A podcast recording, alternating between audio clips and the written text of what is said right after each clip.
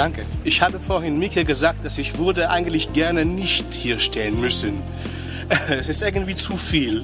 Äh, aber auch eine Freude. Ich habe ich hab's nicht geglaubt. Thomas Gardi hat vor einem Jahr den Preis der Leipziger Buchmesse bekommen. Damals tatsächlich ohne Buchmesse. Die Corona-Pandemie war schuld. In diesem Jahr findet die Leipziger Buchmesse zum ersten Mal seit drei Jahren wieder in vollem Umfang statt. Ende April. Und am 27. April wird der Preis der Leipziger Buchmesse verliehen. Seit Donnerstag stehen die Nominierungen dafür fest.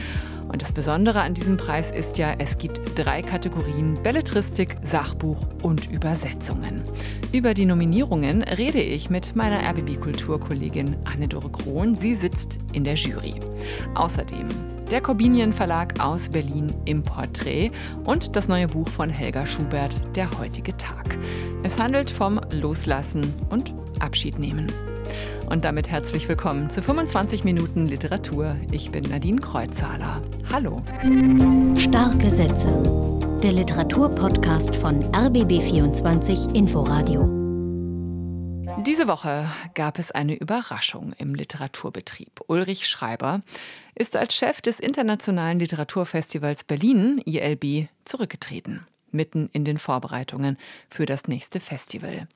Ganz überraschend kommt das dann doch vielleicht nicht. Nach dem letzten ILB haben MitarbeiterInnen sich beim Berliner Kultursenator und bei Kulturstaatsministerin Claudia Roth über Schreiber beschwert. Von Machtmissbrauch war die Rede, von aggressivem Verhalten, von Respektlosigkeit und einem toxischen Arbeitsklima. Ulrich Schreiber hat die Vorwürfe zurückgewiesen und eine Veränderung in den Strukturen versprochen, damals im Herbst 2022.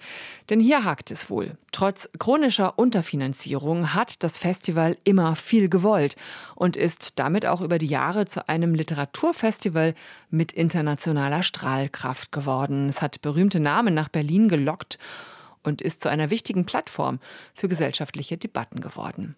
Das ist aber offenbar nur möglich gewesen, weil hinter den Kulissen Selbstausbeutung System hatte. Das Team besteht vor allem aus Ehrenamtlichen und Praktikantinnen. Tja, und wenn das Arbeitsklima und der Umgang dann auch nicht stimmen, dann wird es wirklich untragbar. Und das war hier wohl der Fall. So legen es jedenfalls die Beschwerden und einige Zeitungsartikel nahe. Ulrich Schreiber hat das Festival gegründet und 22 Jahre lang geleitet. Wir haben auch oft mit ihm gesprochen hier. Er hat die Vorwürfe gegen sich, wie gesagt, zurückgewiesen, ist aber jetzt zurückgetreten. In seiner Abschiedsmail liefert er keine Begründung. Er dankt allen Förderern und Beteiligten und gibt an, dem Festival weiter verbunden zu bleiben und es auch in der Förderperiode bis 2025 weiter zu begleiten.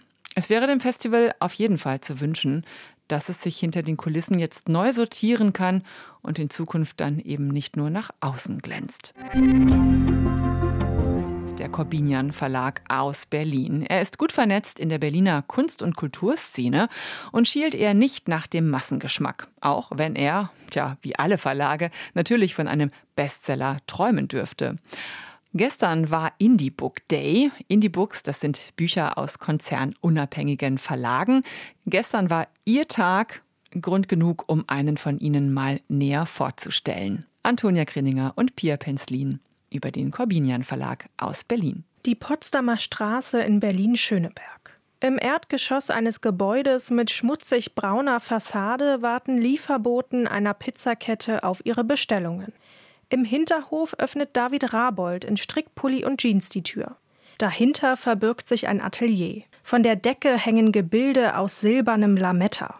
Zwischen Leinwänden steht ein Schreibtisch, darauf Kartons mit Büchern und ein Laptop. Auf der Rückseite klebt ein Sticker. Corbinian.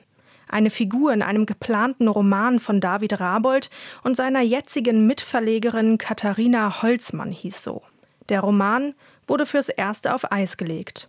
Dafür entstand 2015 der Corbinian Verlag. Wir verlegen junge Literatur, die nicht unbedingt von klassischen SchriftstellerInnen geschrieben wird, sondern aus der Bandbreite kommt von Theater über Kunst, Graffiti, Schauspielerei, Journalismus.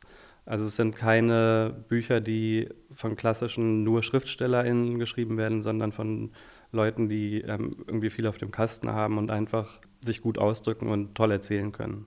Zum aktuellen Programm gehört beispielsweise Trance von Leonard Hieronymi, das vom Beginn der Trance-Musik im Frankfurt der 90er Jahre erzählt. Oder Enjoy Schatz von Giovanna Reisinger.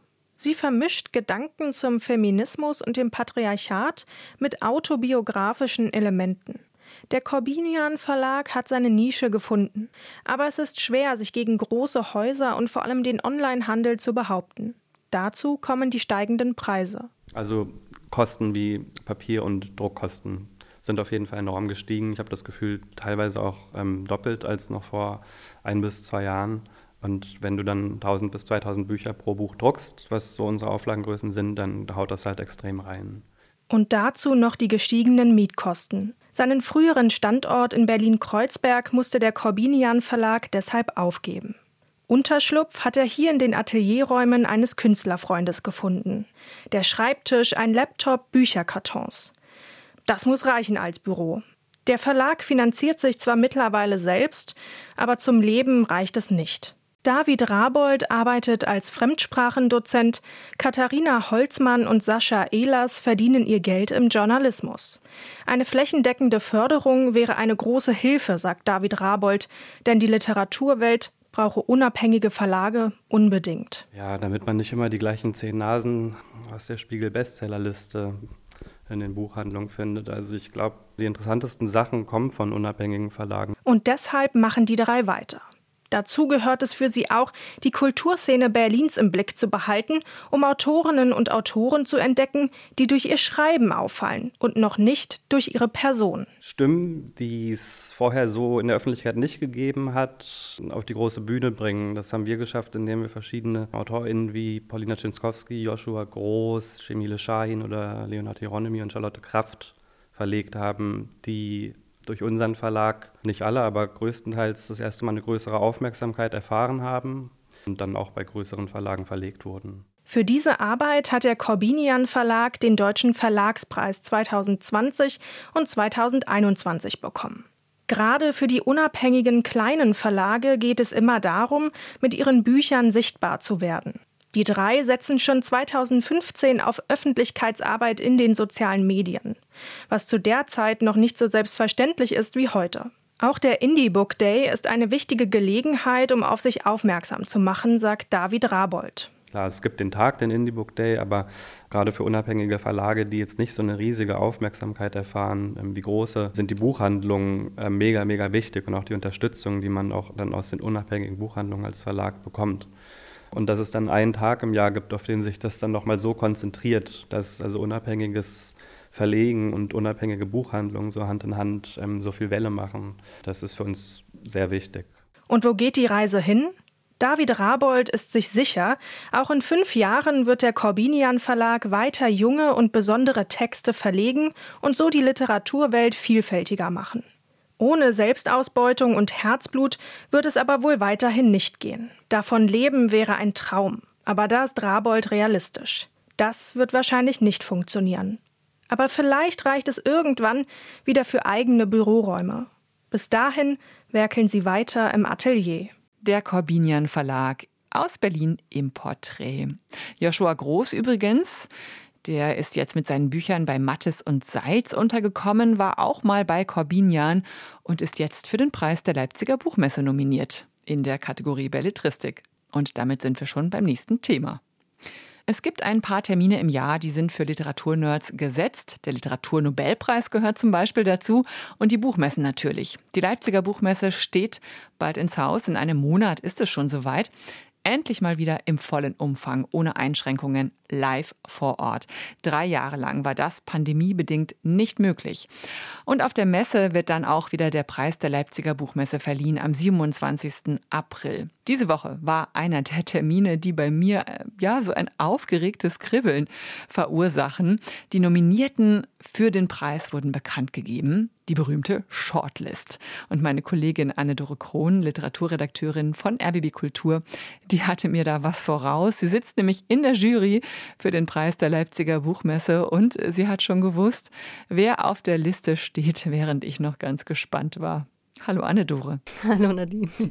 Wie aufgeregt äh, warst du denn dann trotzdem, als die Shortlist dann veröffentlicht wurde?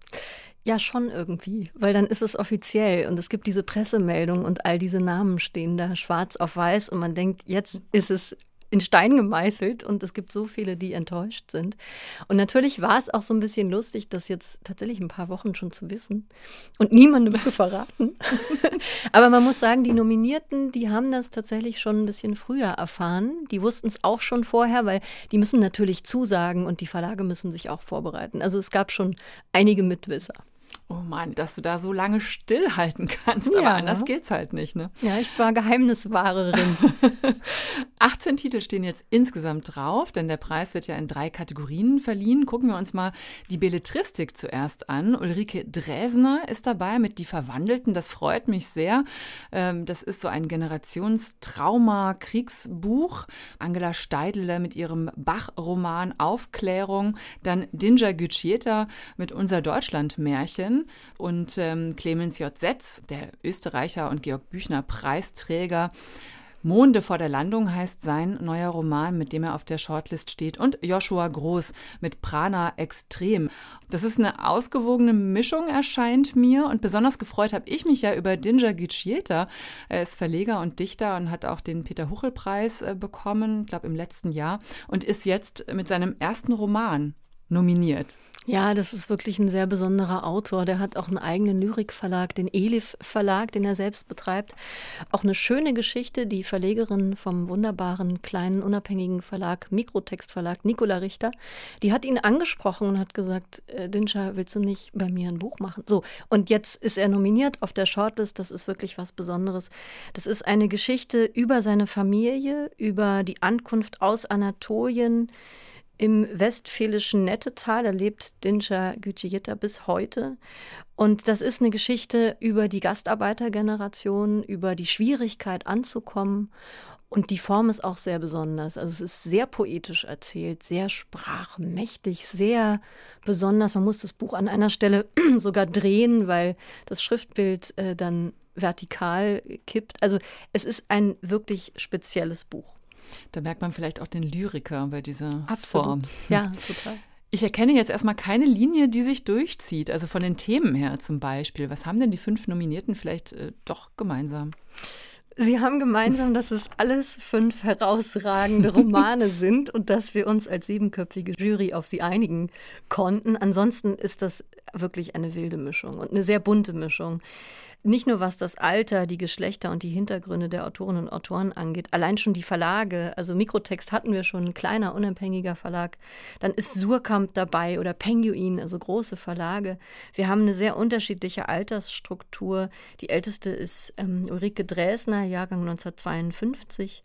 Und der jüngste ist Joshua Groß, 1989 geboren. Und auch die Themen sind wahnsinnig unterschiedlich, ob es da um Flucht, Krieg und Vertreibung aus weiblicher Sicht geht, eben bei Ulrike Dresner oder bei Angela Steidele um Dorothea Bach, die älteste Tochter des berühmten Komponisten, über die man fast nichts weiß und die hier Erzählerin ist. Oder Joshua Groß erzählt aus der Weltsicht der jungen Generation im Klimawandel. Also das sind fünf wirklich sehr, sehr unterschiedliche Romane und an Clemens J. Setz mit Monde vor der Landung kamen wir irgendwie auch nicht vorbei. Der hat den Preis 2011 schon mal gewonnen. Aber dieser aktuelle Roman über einen Querdenker, der ist eben auch sehr besonders und toll erzählt. Und total aktuell. Mhm. Es gab ja 465 Einreichungen aus 161 Verlagen. Wie viele Bücher hast du dir in den letzten Monaten einverleibt? Alle. Nein. Nein, ich wollte, da wäre ich jetzt vor dir auf den Boden gegangen. Ich wollte es einmal behaupten. Nein, ich habe natürlich nicht alle 465 Titel gelesen. I wish, ich wünschte, ich könnte irgendwie mehrere Leben gleichzeitig leben und die alle lesen. Wir haben die Kontingente aufgeteilt. Wir wussten ja erst im Spätherbst, welche Titel überhaupt nominiert sind. Und wir haben alle unser jeweiliges Kontingent sehr genau und sehr gewissenhaft gelesen, aber haben darüber hinaus, soweit es eben möglich war, auch in den Kontingenten der anderen geschaut, gewildert, geguckt. Es gab einen regen E-Mail-Austausch zwischen uns. Und wir sind dann in die Jury-Diskussion gegangen vor ein paar Wochen mit etwa 40 Titeln. Und die haben wir dann natürlich alle sehr intensiv gelesen. Lass uns mal noch äh, kurz auf die anderen beiden Kategorien gucken, Sachbuch und Übersetzung. Beim Sachbuch, da hat mich ja echt ein Titel äh, positiv überrascht. Birgit Weihe steht drauf mit Root Girl, eine Graphic Novel. Ich glaube, das gab es vorher noch nie, oder? Nee, das ist, glaube ich, wirklich ein Novum, dass eine Graphic Novel im Sachbuch nominiert ist kann man auch darüber diskutieren, aber man kann das durchaus als Sachbuch lesen.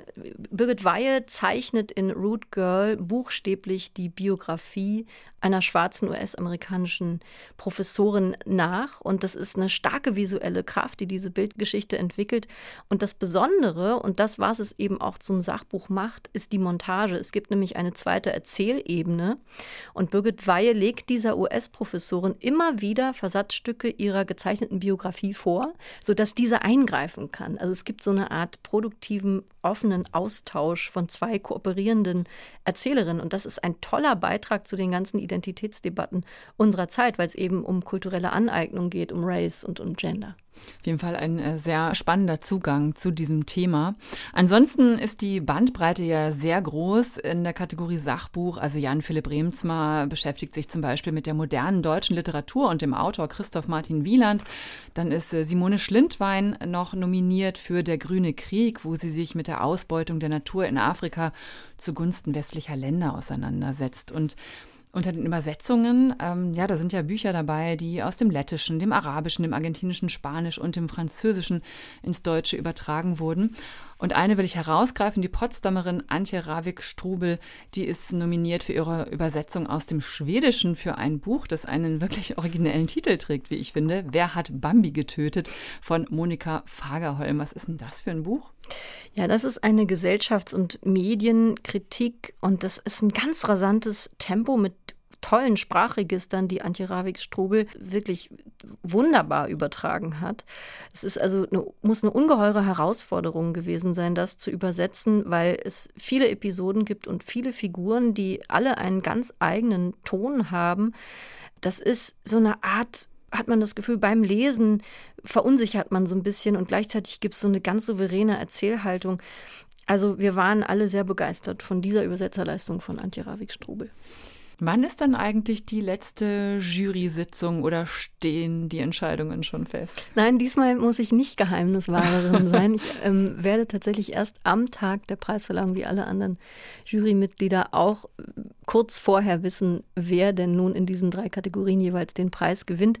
Wir haben am Tag vorher, am 26. April, schon mal eine lange Sitzung, aber dann schlafen wir nochmal drüber und am 27. entscheiden wir es dann endgültig.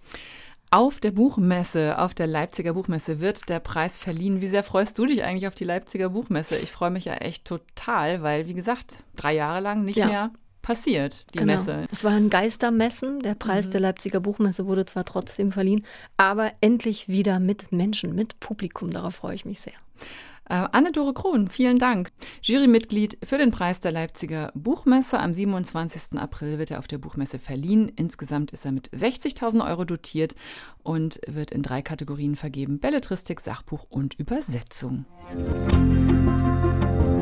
Helga Schubert stand 2021 auch auf der Shortlist für den Preis der Leipziger Buchmesse. Sie ist 83 Jahre alt und erlebt gerade noch mal sowas wie einen zweiten Karriereschub. 2020 hat sie mit 80 den Ingeborg Bachmann Preis bekommen. Ihr neues Buch ist ein besonders persönliches. Der heutige Tag, ein Stundenbuch der Liebe heißt es. Und darin geht es darum, wie sie ihren dementen Mann pflegt. Lenore Lötsch hat das neue Buch von Helga Schubert gelesen. Es gibt ihn auch in diesem Buch, den Schubert-Moment. Er beginnt mit der Beschreibung einer Alltäglichkeit. Die Ich-Erzählerin greift zum Glas mit der Aufschrift Champignons in Scheiben, einfach lecker. Doch das geöffnete Glas duftet eigentümlich und es enthält etwas viel Köstlicheres. Quittengelee. Irgendjemand hat es ihr irgendwann geschenkt, aber das Etikett nicht abgekratzt, keine Schleife darum gebunden, keine Inhaltsbeschreibung in Schönschrift verfasst, sondern das Gelee pragmatisch ins Glas kleckern lassen und auf den Tisch gestellt. Und die Erzählerin erkennt, mit dieser Haltung zu geben, liegt ihr fern. Denn ich erwarte Dankbarkeit. Da geht es schon los.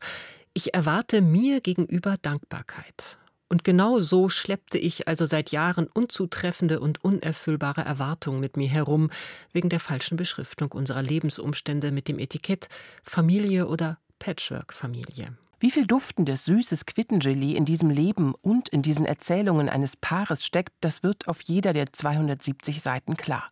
Ob es um Blasenkatheter geht oder die 25 Tabletten, die die Erzählerin ihrem Mann jeden Tag zuteilt, ob um das gemeinsame Frühstück im Wintergarten oder das Händestreicheln am Abend.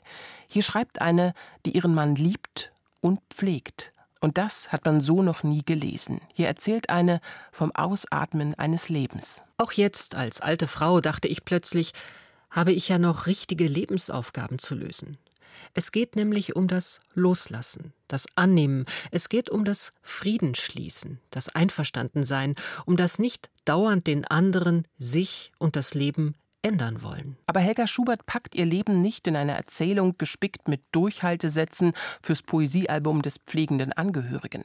Sie erzählt von den vielen Versuchen, bezahlbare Pflegerinnen zu finden, wenn sie zu einer Lesung eingeladen ist, von ihrer Erschöpfung, wenn ihr Mann ihr verwirrt am 18. Februar frohe Weihnachten wünscht und es feiern möchte, dabei hat sie die Deko doch gerade erst verstaut. Es ist eine Verbindung, für die Individualität nicht das Maß aller Dinge ist. Helga Schubert? Ich war mit diesem Mann ganz nah immer.